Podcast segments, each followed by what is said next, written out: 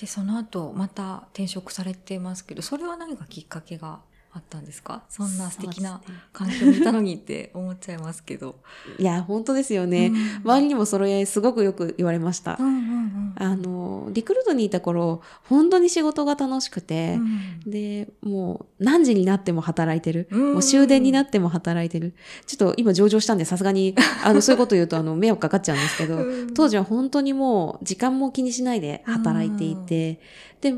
もうちょっと仕事以外のことは何にもなかったんですよね。うんうんもう遊びに行くのも、もう次の日13時、ま、ど、待ち合わせどこどこっていう記憶だけをうん掴んで寝て、うんもう慌てて起き上がって、うんその待ち合わせ場所に行くっていうことだけ記憶して、うんもうん何の下準備もせずそこに行くあ。で、ー友達と会って喋って帰ってくるみたいな、うんもうなんか、ほとんどが仕事っていう生活をしてたっていうこともあっうて、ん割とちょっと体調を崩したっていんううんうところもあったんですよね。もう働きすぎもあるし、うんもう生活もボロボロでっていうのもあっうんて、うんで、まあ、もうちょっと働き方をうまくやらなきゃいけないなっていうような反省もありましたし、うんあのーなんて言うんでしょうあとは仕事の中でちょっと気づきというか、うん自分として気になってることが生まれた時期でもあっうて、ん私の場合はそのスカウトメールサービスの説明からまずした方が分かりやすいと思うんですけれど、あのーお客様からこういう人を採用したいですうんっていうオーダーをもらうんですよね。で、その欲しい人をリストアップして、うんその人たちに向けてどういうスカウトメールを送るかっていうことを代行して、あのメール文面を作ってあげて、うんで、代行してメールを送りますと。うんで、リターンが返ってきた方は、面接をもちろんその会社の方がやっていただいてっていうところなので、あくまでその応募したい人をどう集めるかっていうところを一生懸命考えてやるっていう PDC を繰り返すような部署だったんですけれど、とある、あの、なんて言うんでしょうね、地方のお客様を担当したことがあって、あの、割と40超えのお客様が、あの、いらっしゃるようなう、んあの、老舗の会社さんを担当した時に、30歳前後の人が欲しいとうんいうようなオーダーがあったので、お手伝いをしてお一方ご入社をいただいたんですよね。うんで、何ヶ月か後に、あの、再度オーダーをいただいたので、どうしたんですかっていうことで、うん現在の状況のヒアリングのお電話を差し上げた時に、あの、その方が辞めたとうんいうような話があったんですよね。で、もうその時、両方とも喜んでいたはずなのに、うんなんでその短期離職になってしまったのかっていうところがすごく気になったっていうのがありますね。うんうんあのお客様がもしかしたらその入社した時のフォローが至らなかったのかもしれないし、うんもしかしたらその応募したい人を集めるっていう時にその自分が手伝う方法が間違っていたのかもしれないし、うなんんかその時に自分がもっとできたことがあるんじゃないのかなっていう反省がすごくうんあったんですよね。お客様もあのお話ししてて全然素敵な方でしたし、うん入社を決めてくれた方もお会いしたことは私はないんですけれど、うん当時勤めてた先をあの辞めてこの会社で頑張ってみたいと一生懸命人生を投げ打ってその選択をしたのに、うん結局2ヶ月で辞めざるを得なくなって辞めているっていうところがすごくお互いにとって良くない結果になってしまったのがすごく気になって、っていうところをあの見た時に自分も会社の中に入って人事としてやってみたいなっていうあー気持ちが芽生えたんですよね。うんうんその納得いく採用をやってみたい。うんっていううんで、それをスカウトメールで実現したい。うんうんうんスカウトメールでうん実現したい。そうですね。うん自分で探してきて、うんまあ、面接は違う人がやるかもしれないですけど、うんそんな探してきて、うち受けませんかっていう対象の人うを、んあの、自分がいる会社にマッチしている人うんで、かつ、その本人も、あの、本当に入りたいねっていう気持ちがちゃんと醸成されてる状態で入ってもらう。うんで、認識の齟齬もなく、入ってみて、ちゃんと活躍してくれる。うんで、入ってよかったって思える世界を作る。うんそういうことをやってみたいなっていう気持ちが芽生えたので、うん30になった時にリクルートを辞めるうんっていう決断をしました。うーん入ってよかったと思える世界を作りたいんですね。じゃあそれでやっぱりもっと社内に入ってきたい。うん、うもっん。とその外からのアプローチじゃなくて中からもっとなんかやっていきたいみたいに思ったっていう感じなんですね。そうですうね。んそれで人材関係から人事の仕事に転職したっていうことなんですよね。はい。結構悩んだんですよね。その人事をやりたいっていう気持ちはあったものの、あんまり通らなくって当時。うんあそういうものなんですね。人事やりたいですって言っても。いや、あの、私のやっていた経験が、そうのんスカウトメールサービスの営業とプランナーだったので、経験が悪割と限定されていて、人材紹介をやっている RA さんだったりとか、うんキャリアアドバイザーさんの方が、やっぱりちゃんと人に向き合ってやっていたりとかするので、そういった点でちょっと私も経験が弱いっていうところもあって、っで比較になった時に負けちゃうっていうところもありましたし、あとまあ30っていうところもあって、で未経験求人っていうのがあーなかなかっていうところももしかしたら影響したのかもしれないんです、が、まあ自分のアピール不足だったりとかそういうところももちろん全然あったので、うんうんうんうんその辺も反省しながらあの放送暴う走ん受けてましたが最終的にちょっとでもあまりに受からなすぎて迷いがあってうん違う人材紹介会社で一回あの法人営業とかうんキャリアアドバイザーとかそういうところ踏んでから人事行った方がいいんじゃないっていうアドバイスも途中いただくこともあって、うんうんうんうんうん最後の最後はあの今の会社とあとはその違う人材紹介会社さんからうん営業のポジションで内定をいただいて、うんどっちにしようかなーってちょっと悩んだところもうんありましたうんうんうんでも念願の人事の部署につけたっていう感じなんですね。そうですうね。ん最終的には人事を選ぶことに決めました。うんやっぱり初志貫徹ということでうんうんう、んせっかく受かったしうん、うん自分がやりたいって思ってたところもあったのでう、んやっぱり違いますか外からのアプローチと中からの動きだと。そうですね。やっぱり社内に入ってみると知らなかったことがいっぱいあって、でうん人材紹介会社にいるときは、なんでお客さんこんなに選考遅いんだろうとか、なかなか計画が決まらないのってなんでだろうとかってずっと、あの思ってはいたんですよね。うんあのそれぞれ理由があるんだろうなと思っていたのでそこまで強くプッシュするタイプの営業ではなかったんですけど、うん社内に入ってみると「わあこういう調整があるんだ」とうか、ん面接をやってくれた現場の責任者の方はやっぱり本業もあったりするので、うん面接だけが仕事じゃないですからっあていうところもあってなかなか面接のフィードバックや結果の回収が困難だったりとーか、うん入ってみてすごい苦労もあったりして。うんそりゃ人事の方なかなか人材紹介会社に電話返せない よねって 思ったりすることもありますうね。んう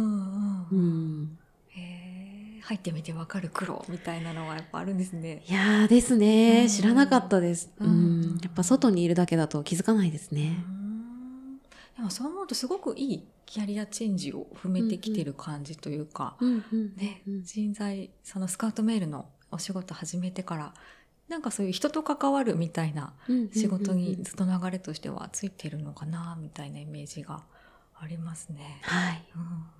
でもなんだろう接客もそうですけどずっとなんかこう対人みたいなお仕事ですうねん。そうですうね。うんんうんなんか人が好きみたいな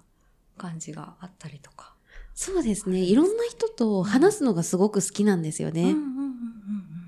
なんかその表情から読み取れるものもうんうんうんうんありますし、うんあとはその会話の中から自分の知らなかったものを知るっていうことができるので、うんなんか人と対面で喋るってすごく面白いなっていつも思うんですよ。うんでもそれってなんか一個を深掘りしていきたいみたいな思いもありましたよね大学生の時にそれで楽しいなみたいな、そういうのって今にもなんか生かされてたりしますかね。うーん、そうですね。それで言うと、何かを一貫してやってるかって言わされると、そうじゃないかもしれないなっていうのはあるんですけど、今としてはその人事の仕事がすごく面白いなと思っていて、その、まあ、人事、私は今採用のあのチームにいますけれど、採用だけじゃないんですよね、人事って。うんうん、その給与計算の人がいたりとか、制度を作るっていう人がいたりとか、私は中途採用だけど新卒採用のチームがいるとか、すごいい全然まだ知らないことがいっぱいあって、人事っていう枠組みをまだ勉強していくだけでも本当の本当にまだ端っこなので、学びを深めていきたいっていう意味では、その大学の頃、学びを深めていきたいと思った自分の気持ちは満たせる環境にいるのかなっていう点では、ある意味つながりを感じるのかもしれないですね。まだまだ深くいろいろありそうですね。このあります領域。ね。なんか今後やっていきたいこととか何かありますか今はまだスカウトメールの部分を、あの今の会社でも対応担当してるんですけれど、うんあの一貫して面接に入るだとかそういったところにも挑戦していきたいなっていうふうにも思っていますし、うんうんあとはあの昨年あの国家資格キャリアコンサルタントの資格を取りましたので、、組織開発だとかんんそういう人が楽しく働ける組織って何だろうっていうことを最近すごく考えるようになっていて、キャリアアコンサルタントとしての学びをあの今いる組織だとか担当している組織っていうところに何か還元していけるような動きができたらいいなというふうに思ってます。そうですよねなんか、うんのぞみさんのツイッターとか見てると組織開発みたいなキーワードで結うんう構んいろんなことを調べたり、うんうんうんセミナーに参加したりされてるイメージがあってやっはいぱり個人への支援というよりはなんかその組織全体の仕組み作りみたいな方に興味がある感じなんですかね。そうですね、んそこにも興味はあるんですけれどやっっぱりその採用して入ったした人がぱ、いかに楽しく過ごせるかいかにここに入ってよかったかっていう体験を作れる場所ってどんな場所なんだろうっていうのをすごい研究したい気持ちがあっっててうんでその組織を作ってる人たちって何を考えてそういう組織作りをしてるんだろうっていうのを知りたくて、今組織開発だとかそういったところを勉強してる感じですねうん。のぞみさんどんな時にいてよかったなとか楽しいなってあるんですか私あんまりなんかよっしゃーっていうことがないタイプで、うんその自分の好奇心が満たされるとここにいてよかったなって思うことが多いんですよね、うんいろんなことに興味が向くタイプだったので、うんリクルートにいた時も本当に全然あの業界限られてなくって、うん IT のお客さんコンサルのお客さん化学メーカーのお客さんとか、もう本当の本当にいろんなお客様を担当してお話お話が一個一個分かんなかったりするんですよ。。あーうんもう本当に聞いたこともない科学記号の話されたりとかすると、もう悔しくて勉強するんですよう。ん文系ですけど、土文系ですけどうんう。んうんでもそうやって知らないことを知って世界を広げていくっていう作業がうん自分の中ではすごく面白いと思っていて、うんで、それを今、あの、リクルートではなくなったけれども、うんうん新しい今の会社の中で人事という業務の内容がうんどんなものがあって、で、それを担当している人たちがどういう思いでどんな考えを持ってそれをやっているのかっていうことを知っていくだけでも採用担当としては面白いんじゃないかと思うんですよ。連携の仕方が変わったりだとか、うんうんうんもすると思っているので、やっぱり同じ会社にいて、その会社を作ってる人間の一人として、採用に特化してもちろんスキルを磨くっていうこともやっていきたいんですけれど、うんその一緒に働いてるみんなともっといい連携ができれば、いい会社、いい組織が作れるんじゃないかなと思っていて、うんで、ただ何にも知らないでお願いをしてしまうと、向こうには向こうの考えや思いや都合があったりもするので、っていうところもあって、相手のことを知りたいなと思って、今すごく勉強をしたいなっていう気持ちがうんあります。相手っていうと各部署だったりとか、そうですね。各部署の見ている視点を必ずしも全部、あの、同じ視点で見るということは難しいのかもしれないんですけど、でも、少しでも知ってるのと全然知らないのとではうん、会話のスムーズさだったりとか、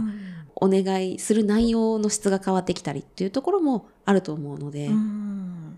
各部署もそうですし人事の中の違うチームうんの人に何か一緒に話してみてこんなこと一緒にやってみようよっていうことも言えたらもっと活性化するんじゃないかなと思っております。じゃあそんな風に今後組織開発のところでもっと学びを深めていきたいという感じなんですね。そうですね。ありがとうございます。では最後にリスナーの方へのメッセージをお願いしたいんですけれども、はい。聞いていただきありがとうございます。ちょっとまとまりはなかったんですけれども、あの、いろんなことに挑戦してみるっていうのはすごくいいんじゃないかなと思っていて、で、それが必ずしも今の自分が専門としていることじゃなくても、いつかどこかで関係してくるということは、